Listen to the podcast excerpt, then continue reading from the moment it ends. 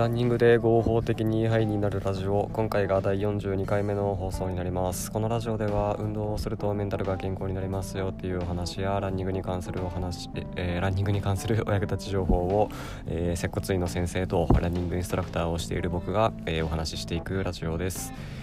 僕がやっているランニング教室の案内はプロフィールページにリンクが貼ってあるのでそちらをご覧ください。よろしくお願いします。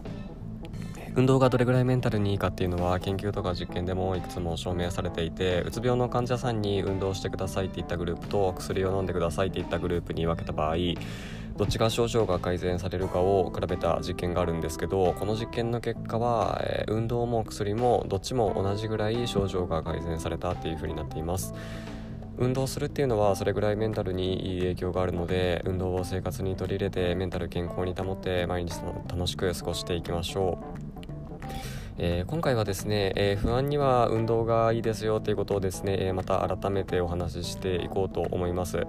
で、えーとまあ、今回のお話のポイントはですね、まあ、筋肉の緊張ですね、えーまあ、そういったのが、えー、あるとやっぱこう疲れやすいだとか不安になったりだとかえー、っていうのもありますし逆に、えーと、不安障害の人っていうのはその筋肉の緊張がね、えー、高いっていうことも分かってるそうなんですよ。あの筋肉とかってあの脳からの電気信号で動くんですけどそう不安障害の人っていうのは筋肉のその電気パターンが過度に活発なんですよね。ということはまあ筋肉が緊張しているっていうことが、えー、分かっているんですよね。うん、で、えーと、運動をするとですね、まあ、その運動体を動かすことで、まあ、気が紛れる、ね、不安から気をそらすことができるっていうのはあるんですけどあとですね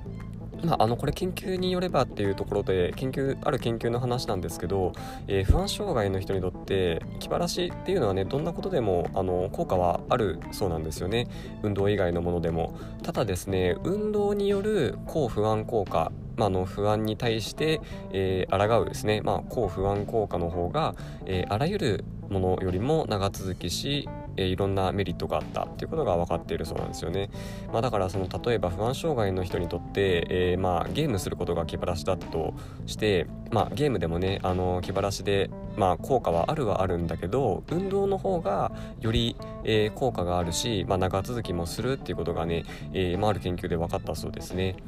で、えっ、ー、と、まあ、そう、最初の方にも言いましたけど、不安障害によっては筋肉がね、過度に緊張してるんですよね。で、運動をすると、まあ、その筋肉の緊張がね、えー、和らぐっていうのがあるんですよね。やっぱこう動かさないといけないですからね体を。そうする時にその筋肉が余計に緊張してるとやっぱり動かないじゃないですか。だからその筋肉を動かす時運動する時っていうのは、えー、筋肉がね程よく緩む必要があるわけですから、えー、不安障害の人っていうのは、えー、筋肉が過度に緊張している。だけど運動をするとその筋肉の緊張を、え緩めることができるっていうことも、え分かっています。